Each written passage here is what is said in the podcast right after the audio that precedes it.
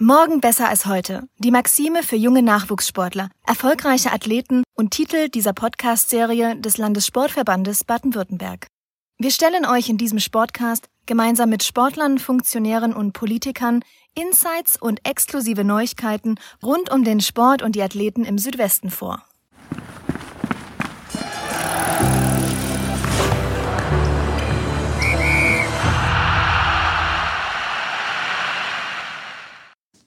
Hallo und herzlich willkommen zu Morgen besser als heute, dem Sportcast des Landessportverbandes Baden-Württemberg. Heute mit der ersten Folge unserer Sonderreihe zur dualen Karriere. In dieser Sonderreihe möchten wir dir einen Einblick in die verschiedenen Möglichkeiten der dualen Karriere ermöglichen und gleichzeitig aufzeigen, wie viel Organisationstalent tatsächlich nötig ist, um Spitzensport und eine berufliche Laufbahn zu vereinen. Schön, dass du eingeschaltet hast. Mein Name ist Patrick Zimmermann und gemeinsam mit dir spreche ich heute mit einem engagierten Langstreckenläufer über die Vereinbarkeit von Spitzensport und Studium. Herzlich willkommen, Marcel Fair. Freut mich, dass du dir die Zeit genommen hast, um mit uns zu sprechen. Danke, dass ich da sein darf. Hallo. Ich habe gesehen, du bist in Freiburg geboren. Das sind schon auch ein paar Kilometer bis nach Urbach jetzt, wo du lebst. Wie kam es dazu, dass du jetzt dann doch diese Entfernung zurückgelegt hast? Das ist ähm, eigentlich ganz lustig, weil mit Freiburg habe ich wirklich überhaupt gar nichts am Hut, außer dass ich dort geboren bin. Ähm, äh, meine Eltern sind damals, als ich ungefähr ein Jahr alt war, noch nicht mal ganz ein Jahr dort auch wieder weggezogen. Das heißt, ich habe weder Erinnerungen an Freiburg noch irgendwelche direkten Verbindungen zu Freiburg, ähm, äh, außer dass es halt in meinem äh, Pass steht. Ähm, das heißt, äh, mich hat es eigentlich direkt aus eigener Entscheidung äh, nicht hierher verschlagen. Das waren meine Eltern aus beruflichen Gründen, dass die dann ähm, in die Ecke hier gezogen sind. Und ich bin dann tatsächlich ähm, die meiste Zeit in, äh, in der Nähe von Winnenden und dann in, in Welzheim aufgewachsen. Und auch da fangen erst meine tatsächlichen Erinnerungen an. Ich kenne jetzt Freiburg quasi nur vom Sport her oder auch von ein paar Trainingslagern. Ähm, aus, meiner, äh, aus meiner ersten Lebenszeit natürlich nicht, da habe ich keine Erinnerungen dran. Ja. Und ähm, wenn du dann nicht trainierst, wo bist du dann so unterwegs in der Region? Also an verschiedenen Orten. Ich meine, ähm, äh, durchs Training kommt man sowieso schon sehr viel rum. Das ist äh, eigentlich äh, der Faktor, der mich am meisten ähm, äh, durchs Land und durch die Welt reisen lässt. Ähm, aber wenn ich nicht am Trainieren bin, dann war ich in der Vergangenheit meistens natürlich zeitlich gesehen entweder in der Schule oder an der Uni. Ähm, äh, oder wenn dann Sommerpause ist, durch Reisen mit Freunden und Freundinnen auch mal weltweit unterwegs. Aber hauptsächlich ist der ähm, äh, Faktor, der mich durch die Gegend reisen lässt, der Sport, ja. Ja, du sprichst es schon an, Sport und Schule, beziehungsweise Sport und Uni. So, wie bringst du das in Einklang? War das schon während der Schulzeit? Ich meine, du machst es jetzt schon lange, bist auch im Juniorenbereich sehr erfolgreich gewesen. Wie, hat das funktioniert? Mal, oder? Also als ich ähm, mit dem Leistungssport angefangen habe, das war 2005, ähm, da war äh, das eher, sage ich mal, die ersten ein, zwei, drei Jahre noch so ein bisschen nebenher. Also da war es ein reines Hobby. Ähm, ich finde, wenn man da drei, vier, fünf Mal die Woche trainiert hat, äh, kommt einem das gar nicht so vor, wie wenn man da jetzt große Einbußungen machen muss, zumal man sowieso mit Freunden dann dorthin gegangen ist.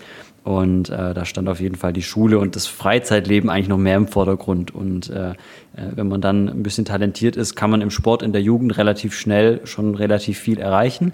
Ähm, bis man dann irgendwann äh, merkt, okay, jetzt kommt ein Punkt, da muss man sich entscheiden, macht man es richtig oder macht man es nur so nebenher, dann kommt man nicht mehr weiter.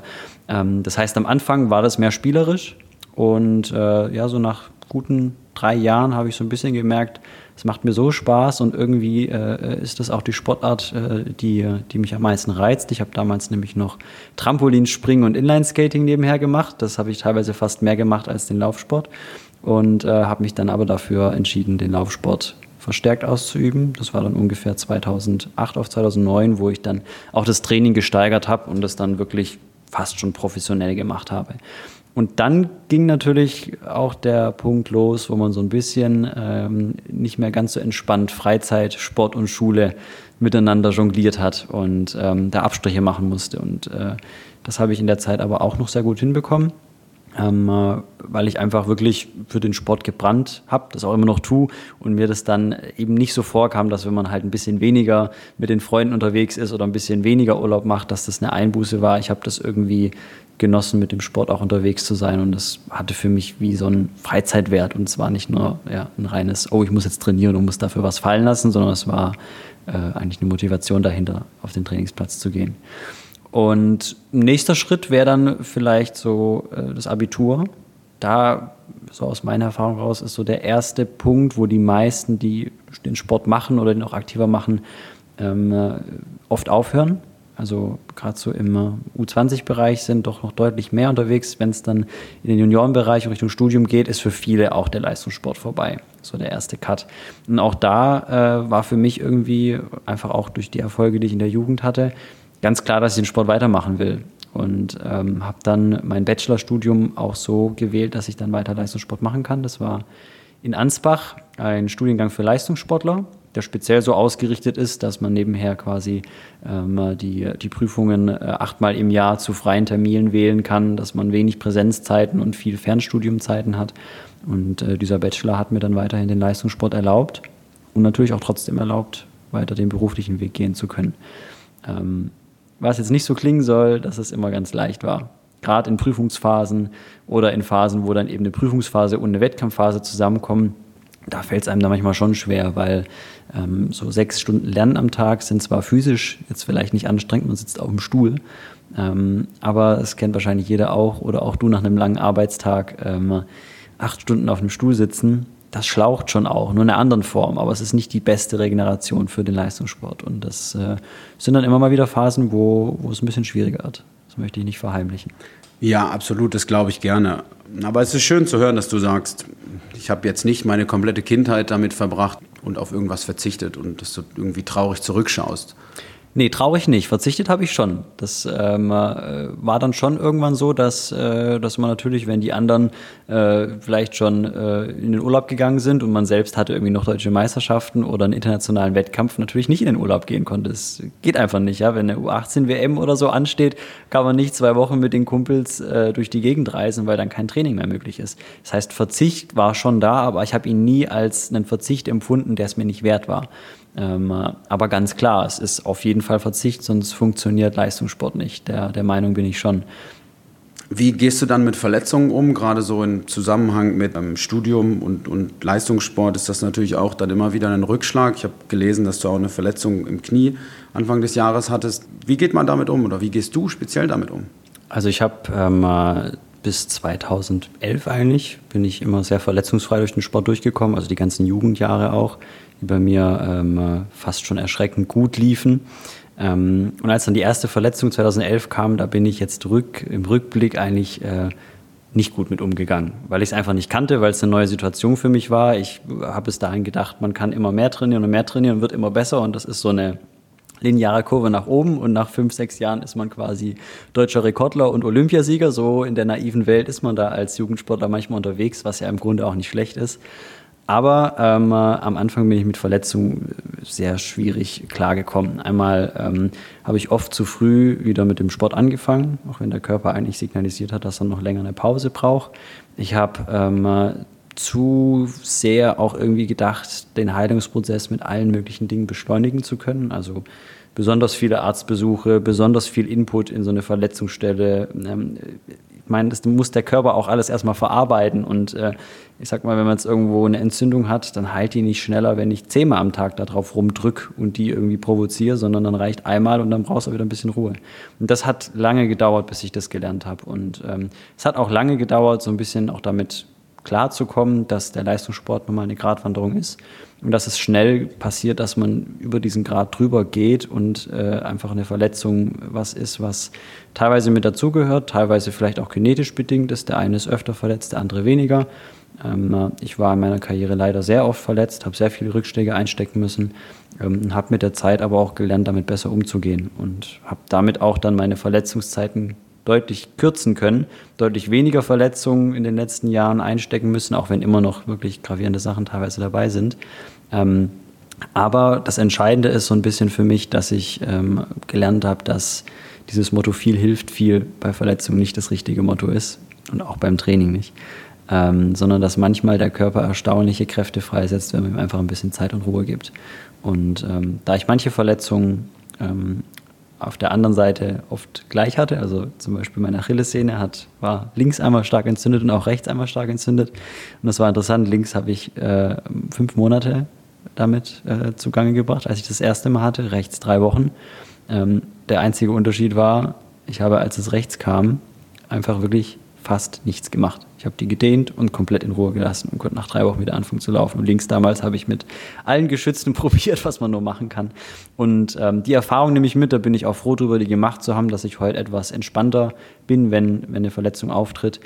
Gleichzeitig ähm, ist es natürlich für einen Leistungssportler immer schwierig. Ja? Man äh, läuft gerne. Ich bin nicht der geborene Schwimmer, auch nicht der geborene Aquajogger und auch nicht der geborene Radfahrer, aber das sind dann die Sachen, die man hauptsächlich macht, wenn man verletzt ist. Und deswegen ist es für mich nach wie vor keine ja, Freudenszeit. Aber ich bin ein bisschen erwachsener geworden, kann es ein bisschen lockerer nehmen. Und ähm, so auch die Verletzung Anfang diesen äh, Jahres mit dem, mit dem Knie, was auch seit langem wieder mal eine sehr heftige Sache war, wo auch äh, eine OP dann notwendig war.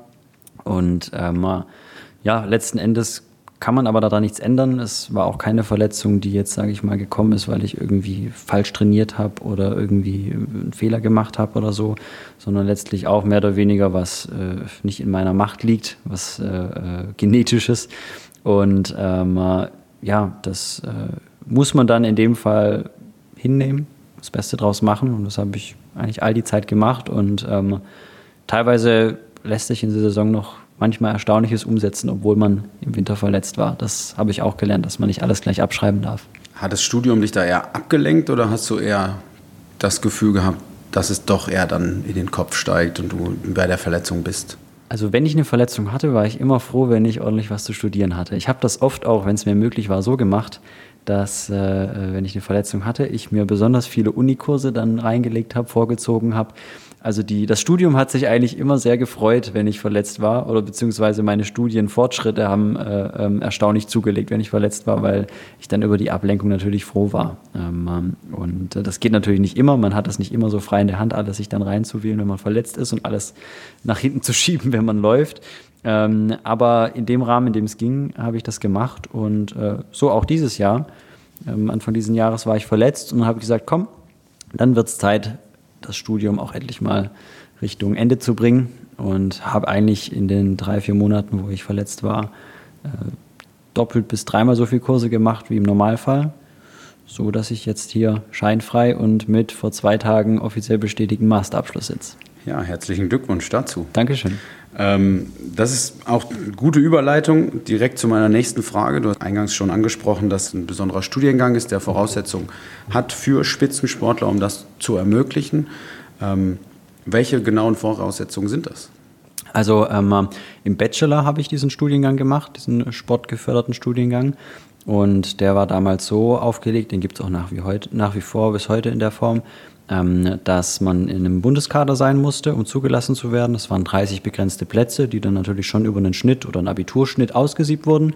Ähm, ähm, und äh, äh, dann durfte man diesen Studiengang eben in einer äh, Präsenz- und ähm, Fernstudium-Mixed-Form durchführen. Das heißt, man hat, wenn man jetzt äh, Mathematik zum Beispiel hat, zwei intensive Tage mit dem Professor vor Ort ähm, hat aber eine Vor- und Nachbereitung, die man eben von daheim aus oder über Online-Lernmodule macht. Und für eine Prüfung muss man dann auch an die Uni oder an die Hochschule, aber kann in Deutschland an verschiedenen Stützpunkten diese Prüfung belegen.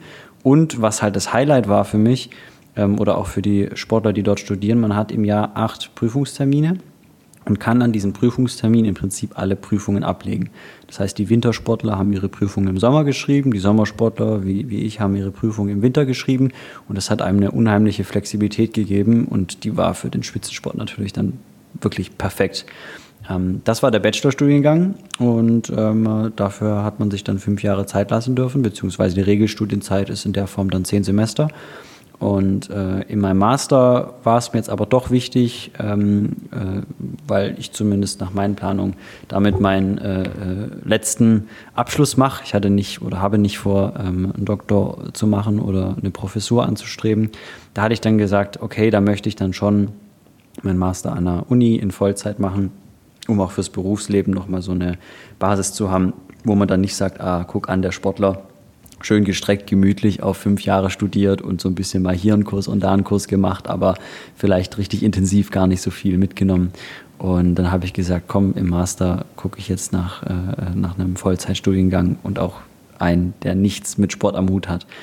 Auch, dass man sich da nicht so nachsagen äh, äh lassen kann, ja, der wurde dann aufgrund seines Sports, äh, gibt es ja auch die Möglichkeit, Studienplätze zu kriegen und so übers eigene Wissen hätte er es gar nicht bekommen oder so. Ähm, ja, und dann habe ich in, in, äh, in Hohenheim den Management Master mir rausgesucht, habe dort ähm, äh, mich ganz normal beworben. Ähm, dort gab es auch keine Sportplätze oder irgendwie sowas. Bin da dann ganz normal reingerutscht, habe da jetzt ganz normal meinen Master in Vollzeit gemacht. Das war auch nochmal eine neue Herausforderung, weil es für mich ja wirklich zum ersten Mal ein richtiges Vollzeitstudium dann war. Hat aber auch funktioniert, war natürlich phasenweise ein bisschen stressiger, ähm, aber äh, bin froh, dass ich es gemacht habe und froh, dass ich es jetzt aber auch hinter mir habe. Ja. Und gerade jetzt speziell im Masterstudium, das mit Sport in Einklang zu bringen, mit, mit deinem Training, gab es da wirklich besondere Herausforderungen, wo du gesagt hast, ah, das ist jetzt schon eine schwierige mhm. Situation? Gab es. Ähm, ich habe es versucht, kreativ zu lösen. Ähm, ich habe eigentlich so einmal das Prinzip angewandt, dass ich in jede Vorlesung oder in jeden Kurs, den ich mir gewählt habe, auf, auf jeden Fall einmal hingegangen bin. Dann habe ich halt entschieden, okay, werden nur Folien abgelesen. Dann habe ich das ab da, wenn keine Präsenzpflicht war, gemieden, dorthin zu gehen. wenn es einen Mehrwert hatte oder für mich interessant war, habe ich gesagt, dann versuche ich hinzugehen. Ähm, fairerweise muss man sagen, dass ich dann äh, aber äh, nach dem Erstbesuch nur ein Drittel der Kurse tatsächlich besucht habe, ähm, ähm, wo ich gesagt habe, die interessieren mich total oder da komme ich nicht durch die Prüfung, wenn ich nicht hingehe. Habe trotz allem viel von daheim aus gelernt und von unterwegs aus gelernt. Ähm, habe mich sehr gut mit Kommilitonen ausgetauscht, die dann teilweise in den Prüfungen waren. Habe viele Kaffees ausgeben müssen, um an, an äh, Vorlesungsmitschriebe zu kommen. Ähm, und habe natürlich schon auch mir sehr genau angeguckt, wann sind die Prüfungen, wann finden welche Kurse wie statt. Äh, habe auch geguckt, dass ich eben nicht montags dann wegen einer Vorlesung äh, zur Uni fahre und wegen äh, dieser einen Vorlesung dann mehr Fahrtzeit habe als Vorlesungszeit, sondern versucht auch Kurse so zu wählen, dass sie zusammenpassen. Und dort vor Ort natürlich auch mein Training mit eingebaut. Hohenheim hat zum Glück ein, ein Aschebahnstadion, hat schöne Laufwege hinten liegt ja nicht direkt in der Innenstadt, sondern, sondern fast eigentlich ländlich. Und ähm, für einen Läufer ist, äh, ist das natürlich relativ unkompliziert. Laufschuhe hinten drin, eine Dusche gab es auch im Stadion, sodass ich zwischen zwei Vorlesungen, wenn mal ein bisschen Zeit war, auch ein Lauftraining machen konnte. Aber was auf der Strecke bleibt, oder an manchen Tagen auf der Strecke bleibt, ist schon die Regeneration. Also nur weil man zeitlich einen Tag kreativ so füllen kann, dass man zweimal trainieren und auch drei Vorlesungen besuchen kann, heißt es noch nicht, dass das für den Körper das Optimum ist, weil in einem engen Hörsaal sitzen und, äh, und dazwischen zwei Trainingseinheiten machen und dann anstatt ausdehnen und ins Bett liegen und Mittagsschlaf machen, wieder in die Vorlesung hetzen, ist natürlich schon was, wo man auch wieder die Gratwanderung zwischen macht man zu viel und erholt man sich genug oder riskiert man eine Verletzung ähm, äh, nicht immer optimal meistert. Ja. Aber das war mir klar und trotzdem auch wichtig, dafür nicht das Studium aufzugeben. Und so in der Retrospektive würdest du sagen, den einen oder den anderen Teil würdest du nochmal anders machen oder sagst du, nö, so wie ich es jetzt gemacht habe, ist es eigentlich optimal? Ja, eigentlich, also wenn ich jetzt zurückblicke, dann ähm, würde ich es, glaube ich, wieder so machen weil ich einfach äh, auch nach meinem äh, Abitur noch, noch nicht so mir auch im ganz Klaren jetzt war, wo genau geht's hin und ähm, was genau möchte ich, möchte ich mal später machen. Ähm, und die Freiheit dann schon schön war, den Sport machen zu können, trotzdem so langsam auch äh, äh ja, beruflich Orientierung zu finden oder zumindest im Studium Richtungen zu finden, die einem mehr oder weniger liegen und dann hinten raus für zwei Jahre das ein bisschen kompakter zu machen. Auch, ich meine, das Berufsleben rückt ja dann im Master näher als im Bachelor. Da dann ein bisschen ähm, äh, intensiver in manche Kurse einzusteigen, auch mehr Präsenz an der Uni zu haben. Ähm, das würde ich im Nachhinein, glaube ich, schon wieder so machen, ja. Du hast es schon angesprochen, wo genau geht die Reise hin nach dem Abitur? Jetzt steht der Abschluss wieder vor der Tür, ja. beziehungsweise ist da. Ähm, schon eine Idee, wo die Reise hingehen soll, wo die Reise hingehen kann? Ähm, Ideen viele. Ähm, auch durch das Studium und durch das, was man alles mitbekommen hat, ganz viele Sachen, die ich jetzt ausschließen kann mittlerweile, wo ich am Anfang vielleicht noch nicht so sicher war, ob ich mir das vorstellen kann oder nicht. Ähm, Im Moment bin ich an einem Punkt, wo ich viele Ideen habe, aber noch nicht konkret weiß, ähm, welches genau davon wird. Muss ich auch noch nicht wissen, weil ich erstmal noch ein Jahr wirklich nur den Sport machen möchte. Deswegen habe ich das Studium jetzt auch so die letzten Monate forciert, dass ich ähm, jetzt im Hinblick auf das nächste Jahr, auf die EM und eventuell auch auf die Olympischen Spiele einfach komplett mal noch ein Jahr auf den Sport setzen kann. Der Abschluss liegt in der Schublade, den kann man zücken, aber der verstaubt da jetzt mal noch ein Jahr. Ähm, und was nach diesem Jahr wird, ob ich dann sage, boah, das lief so bombastisch, ich will noch mal ein paar Jahre nur Leistungssport machen, ähm, oder ob es einen Mittelweg gibt, dass ich sage, ich fange beruflich irgendwo was an und mache den Leistungssport wieder so nebenher. Ähm, oder ob ich sage, jetzt ist Schluss und ich mache nur eine berufliche Karriere und der Sport läuft so langsam aus.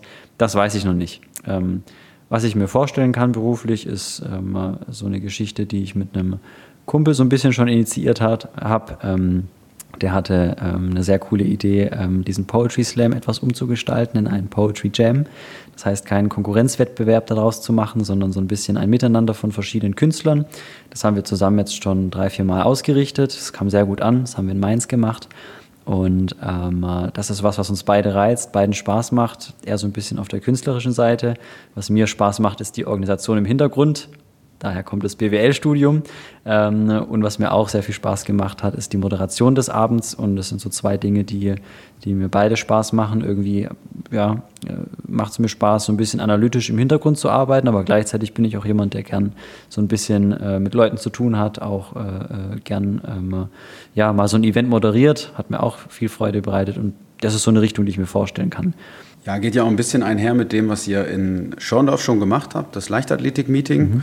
Ähm, da sitzt ja auch ehrenamtlich im Orga-Komitee. Gibt es da Bestrebungen, das wieder aufleben zu lassen? Es soll sehr erfolgreich im 2017, in 2018 gewesen sein. Stehen da aktuell Planungen aus?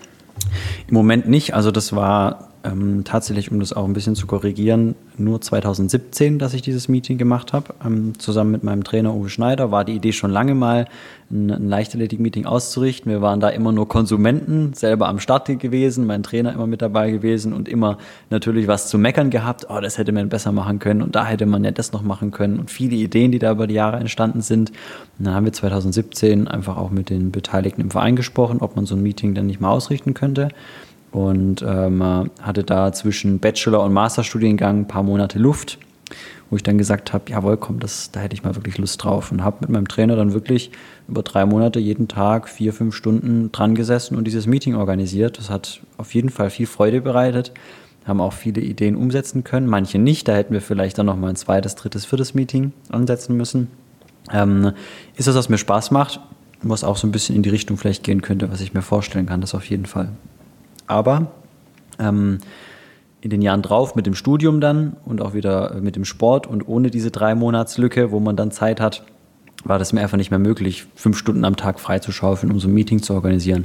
Deswegen war ich die letzten zwei Jahre in der Organisation dann äh, nicht mehr mit drin. Aber ist was, was ich mir für die Zukunft im Hinterkopf behalte betrachtet auf das, was du ja auch schon gesagt hast, mit Organisation, es passt mit dem Studium zusammen, du fühlst dich wohl in dieser Rolle. Glaubst du stand jetzt, dass die duale Karriere, die du da in dem Fall gemacht hast, mit eigenständig studieren, ohne in einem bestimmten Setting da unterwegs zu sein, dir was gebracht hat oder dass du sagst, na, vielleicht hätte ich doch auch in einem anderen Setting die Chance gehabt, mehr daraus zu holen?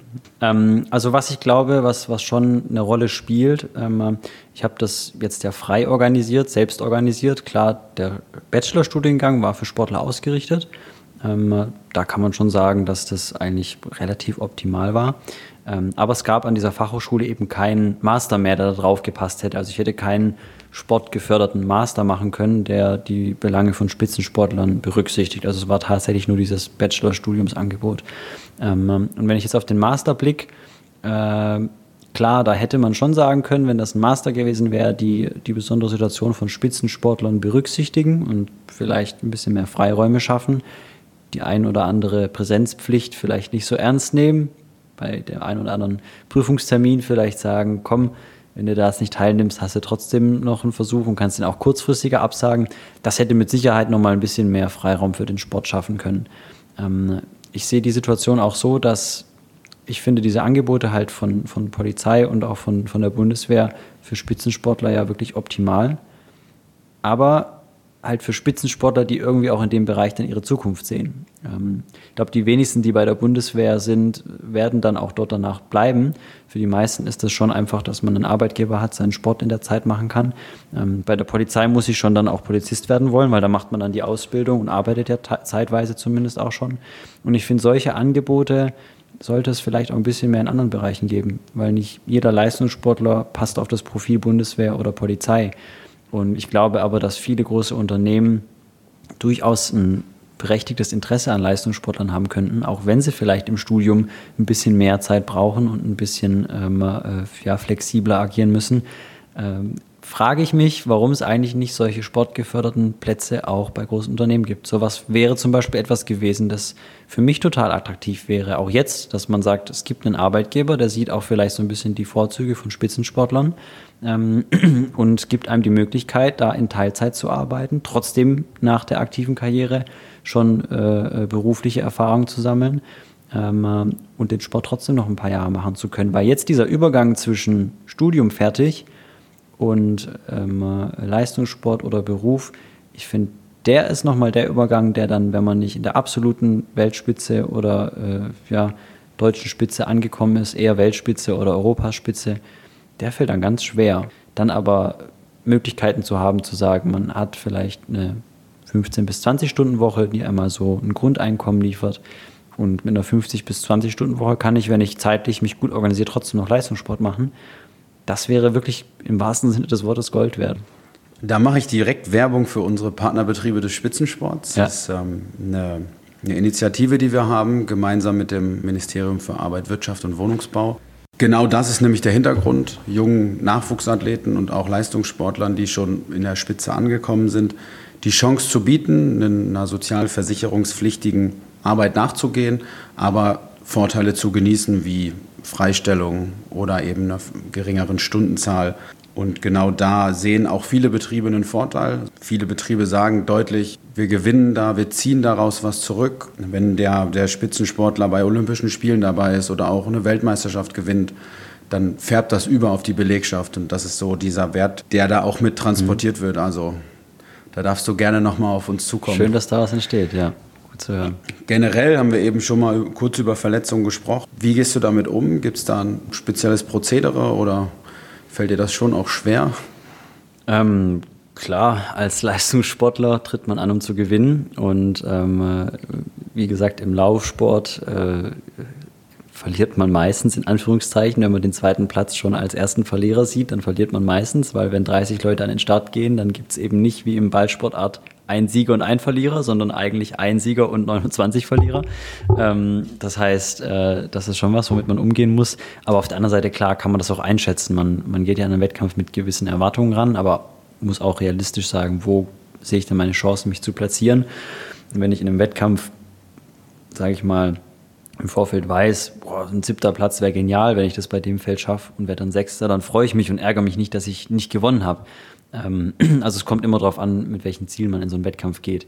Aber klar, es gibt viele Wettkämpfe, das gehört zum Sport dazu, wo man danach sagt, oh, das war jetzt nicht so das Optimum. Ähm, da wäre man gerne ein bisschen weiter vorne gelandet. Das habe ich dieses Jahr auch ein, zwei Mal schmerzlichst erleben müssen. Ähm, und da ist man danach erstmal schon kurz ja, ein bisschen gefrustet, ein bisschen, ein bisschen sauer. Das ist auch okay, die Emotionen darf man haben. Ähm, äh, aber meistens gehe ich damit so dann äh, ganz gut damit um, dass ich, äh, wenn der erste Ärger verflogen ist, das geht relativ schnell, äh, mit meinem Trainer das Rennen analysiere, gucke, wo Fehler gemacht wurden, gucke vielleicht, ob im Training irgendwo ähm, was geändert werden muss und ähm, das dann aktiv aufzuarbeiten, ist eigentlich das, was mir am meisten hilft. Also zu sagen, ja, das und das könnten Gründe sein und da kann man aber auch dran arbeiten, ähm, schlägt dann in was Konstruktives um. Wenn man danach nur sagt, oh, alles Mist und äh, bringt gar nichts oder sowas, dann kommt man da auch nicht mehr so leicht raus. Also ich glaube, mit Niederlagen ähm, kann ich ganz gut umgehen, äh, aber natürlich ärgern sie mich auch. Ist nicht so, dass ich danach sage, in einer Sekunde schon wieder vergessen. Dauert manchmal ein bisschen länger. Der harte Bruch dann von der Niederlage zur, zur Motivation, also gibt es so ein Ritual, mit dem du dich dann besonders motivierst oder ein Ritual, wo du ganz klar sagst, okay, das brauche ich einfach, um, um mich wohlzufühlen, um dann auch alles zu geben, um der Niederlage aus dem Weg zu gehen im Optimalfall? Ja gut, also wenn, wenn so eine Niederlage mal kommt und äh, man dann so ein bisschen gefrustet ist, ähm, dann ist es genau der Moment, den ich gerade beschrieben habe, dass ich mit meinem Trainer mir die Fehler angucke, dass ich mit ihm äh, ja, Strategien und Ideen entwickle, wie man diese Fehler beheben kann. Ob es jetzt taktische Fehler sind, das ist dann eine Sache, wo man im Kopf ein bisschen arbeiten muss. Ähm, oder vielleicht Sachen im Training, die dann aufgearbeitet werden müssen. Und gerade diese Trainingssachen sind ja welche, die dann auch bei mir eine Motivation wieder umschlagen, weil ich sage, jawohl, da hast du vielleicht ein bisschen äh, das Sprinttraining vernachlässigt, deswegen hast du da im Endspurt auf den Deckel gekriegt. Vielleicht fehlt ein bisschen Krafttraining, ein bisschen Stabilität in gewissen Bereichen.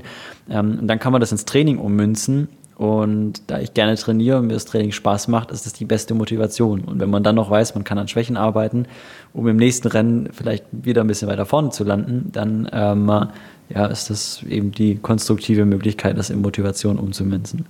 Ich habe im Zuge des, der European Championships in Berlin ein Zitat von dir gelesen. Ähm, so müssen sich Gladiatoren gefühlt haben, wenn sie in die Arena gehen. Ähm, spielt auch eine, ein äußerer Faktor eine Rolle, wenn du sagst, okay, Motivation ist, ist auch immer da? Also die, äh, die Europameisterschaften letztes Jahr in Berlin, ähm, die waren für mich was ganz Besonderes. Also ähm, das äh, liegt einmal daran, dass es im Vorfeld äh, für mich eigentlich äh, sehr ungünstig stand, dort daran teilzunehmen. Da kamen mehrere Sachen zusammen. Einmal wurde ich aus dem Bundeskader rausgeschmissen, ähm, dann war ich Anfang des Jahres lange verletzt und die Konkurrenzsituation war enorm hoch im Jahr 2018. Und ähm, als ich dann überhaupt es geschafft habe, mich dafür zu qualifizieren, ähm, mit diesen ganzen Schwierigkeiten im Vorfeld, die da auf mich zugekommen sind, und dann das Rennen äh, äh vor 60.000 Zuschauern bestreiten zu dürfen, das war einfach was, was für mich so eine Gänsehaut verursacht hat, weil ich im Normalfall bei den meisten Wettkämpfen vor ein paar hundert Leuten laufe. Meistens Leute, die sowieso da sind, weil sie äh, Athleten, Trainer oder Funktionäre sind. Ähm, ne? Bei den wenigsten äh, Meisterschaften in der Leichtathletik sind wirklich viele Zuschauer da. Bei deutschen Meisterschaften normalerweise, wenn es hochkommt, 10.000 bis 15.000. Aber vor 60.000 Leuten dürfen normalerweise nur Fußballer auftreten. Und ähm, als ich da im Callroom saß, und das war im Berliner Olympiastadion irgendwie relativ schalldicht, wir saßen da unten in den Katakomben, das war total ruhig. Man hat wirklich von außen nichts gehört und ich wusste auch nicht, wie viele Leute da sind, aber man hätte meinen können, es ist einfach niemand da. Und ähm, dann sind wir aus dem Callroom rausgeführt worden. Ich hatte das Stadion wirklich vorher nicht gesehen, war nie drin gewesen. Der Aufwärmplatz ist weit außerhalb. Man kommt vom Aufwärmplatz über einen Tunnel dann in die Katakomben. Man sieht wirklich nichts vom Stadion. Und dann ähm, standen wir aus dem Callroom dann äh, äh vor dem Ausgang ins Stadion und dann hat da schon so eine äh, so ein gewisser Bass rausgedröhnt, dass man irgendwie dann erahnen konnte, da ist doch was los. Als sie uns dann rausgerufen haben und wir ins Stadion einlaufen durften und dann diese 60.000 Leute von da oben runter gebrüllt haben, da habe ich mir wirklich gedacht, dass ich, wie ich es auch in dem Zitat gesagt habe, so wahrscheinlich früher die Gladiatoren gefühlt haben mussten. Ich wusste, dass ich in dem Rennen alles andere als irgendeine Favoritenposition habe. Deswegen habe ich dem zweiten Zitat auch nochmal gesagt, wahrscheinlich wie die Gladiatoren, die auf die Schlachtbank geführt werden. Ähm, äh, wenn man sich den äh, Abstand vom Sieger zu mir anguckt, war das wirklich ein bisschen wie eine Schlachtbank für mich. Ähm, gleichzeitig war es wirklich in meiner ganzen Karriere einfach äh, emotional das Allergrößte, was ich je erlebt habe. Und äh, das ist was, was ich nie vergessen werde, weil als, als Sportler im eigenen Land so eine große Meisterschaften vor so vielen Zuschauern bestreiten zu dürfen, das ist was, da müssen schon viele Dinge zusammenkommen. Manche haben in ihrer ganzen Karriere einfach nie das Glück, dass dann im eigenen Land sowas ausgerichtet wird. Oder in dem Jahr dann nicht die Chance gehabt, daran teilzunehmen. Und äh, ja, das ist was, wo, wo ich nie vergessen werde. Auch wenn ich da 18. geworden bin, äh, ging es da einfach darum, das mal miterlebt zu haben. Das war wirklich gigantisch. Und einen Vergleich zu ziehen zu den Finals in Berlin, so ja. von der Stimmung, wie hast du das wahrgenommen? Ähm, das war eigentlich ganz schön. Ich finde, dass sie das gut gemacht haben, weil äh, ich glaube, dass bei deutschen Meisterschaften wirklich selten so viele Zuschauer waren wie jetzt bei den Finals in Berlin. Ich meine, dass wir in der Leichtathletik äh, in den Abendsessions teilweise auch 35.000 Leute im Stadion hatten. Ähm, und das ist jetzt eben ja keine EM, sondern in Anführungszeichen nur deutsche Meisterschaften. Ähm, und im Normalfall ist das nicht mal die Hälfte, glaube ich. Also das war, war wirklich beeindruckend, wie viele Leute sich doch für den Sport interessieren, wenn er gut aufbereitet wird, am richtigen Ort stattfindet und die Idee parallel dazu andere Sportarten ihre Meisterschaften austragen zu lassen, finde ich genial. Also dann kann man als Sportinteressierter sich den Triathlon-Einlauf angucken, spaziert dann ins Olympiastadion, guckt sich Leichtathletik an, kann parallel hinten am Platz des Bogenschießen beobachten. Also wirklich eine tolle Idee. Schwer wahrscheinlich, das immer so hinzukriegen, aber finde ich, ist, ist äh, absolut ein Ansatzpunkt für die Zukunft in solchen kleineren Sportarten. Lass mich noch eine Frage zu deiner Fernsehkarriere stellen. Ihr habt gemeinsam mit Pamela Dudkewitz und Kai Kaczmirek in der Sendung Catch mitgespielt, eine Fernsehserie bei Sat1 oder eine Fernsehsendung bei Sat1. Wie war das für dich? So, ihr habt ja gewonnen. War das besonders für euch oder für dich? Das war für mich schon besonders, weil ähm, ich für diese Fernsehshow eigentlich gar nicht direkt vorgesehen war. Ähm, meine Freundin, die, die Klein, war dort eingeladen um ähm, dort mitzumachen. Und ähm, äh, ich war als Zuschauer mit dabei. Und äh, dann kam eben das Thema auf, dass äh, äh, die ähm, Verantwortlichen dann eben mitbekommen haben, dass ich auch Leistungssportler bin und dann gesagt haben, ja Mensch, äh, wenn er sowieso da ist zum Zugucken, dann äh, können wir den ja als Ersatzmann eintragen. Falls je jemand ausfallen sollte oder an dem Tag nicht kommen sollte, könnte man ihn dann ähm, mit reinnehmen. Jetzt muss man aber dazu sagen, dass ich auf der Ersatzmannliste, glaube ich, an der vierten oder fünften Stelle stand. Die anderen waren auch alle vor Ort. Ähm, und dann äh, bin ich äh, dort eben hingefahren, äh, dann waren die Proben und es waren alle da, es waren alle gesund. Ich habe gewusst, es müssen vier Leute ausfallen, dass ich zum Zug komme. Es war klar, ich bin Zuschauer. Und ähm, deswegen hat mein Trainer mich dann äh, kurz vor den ähm, äh, Filmaufnahmen noch trainieren geschickt in Köln. Da habe ich noch eine relativ harte Tempoeinheit machen müssen. Ähm, war fix und fertig, habe schnell geduscht und mich dann in den schmalen Zuschauerschalensitz geschmissen und zusammen mit meinem Trainer die Show angeguckt. Und ähm, dann hat eben in der Show, als die Spiele schon so mitten im, im Gange waren, äh, der äh, Fernsehmoderator äh, mich interviewt, weil die Hanna eben gerade ein Spiel gemacht hatte und wollte ein paar Worte von mir wissen. Und in diesem Interview habe ich ähm, nichts ahnend, was das für den Abend für mich noch bedeuten würde, dann gesagt, dass äh, ja, ich das ja äh, äh, ganz gut finde, dass sie äh, sich nicht verletzt hat bisher, weil ich sitze ja als Ersatzmann hier und wenn sich jetzt jemand verletzt, würde ich ja direkt eingewechselt werden. Ähm, ne? Und ich habe heute aber schon trainiert und äh, gut gegessen, deswegen bin ich froh, dass es ihr gut geht und sie die Spiele so gut bestreitet. Dieser Satz hat dann dafür gesorgt, dass die Regie im Hintergrund gesagt hat, Mist, aber wenn jetzt jemand ausfällt, können wir nicht die drei, vier Leute von der Ersatzliste nehmen, weil er hat ja jetzt im Fernsehen gesagt, in den Aufnahmen, er ist der Ersatzmann, der zum Zuge kommt. Dann haben die mich in der Liste von Platz 5 auf 1 vorgezogen. Äh, hat sich tatsächlich ein paar Minuten, nachdem ich das gesagt hatte, die äh, Moderatorin, ähm, also eine Hauptmoderatorin, die ein Team angeführt hat, verletzt. Und äh, für die musste ich dann einspringen.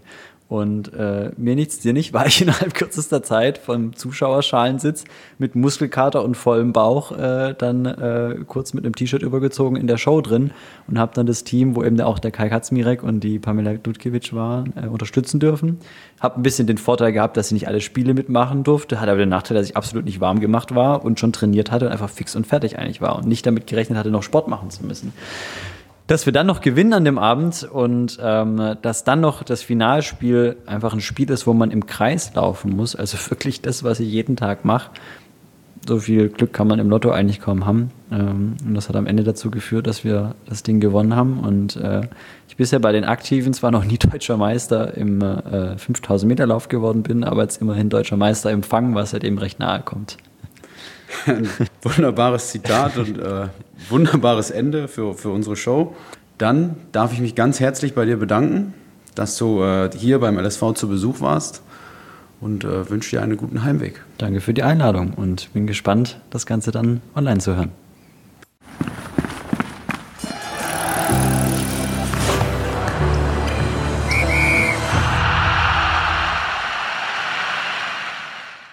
Herzlichen Dank, dass du wieder dabei warst und uns zugehört hast. Mein Name ist Patrick Zimmermann und das war Morgen besser als heute. Der Sportcast über den Sport in Baden-Württemberg mit einer Sonderfolge zur dualen Karriere. Präsentiert von unserem Partner, den Ligen Multimedia, der Medienagentur.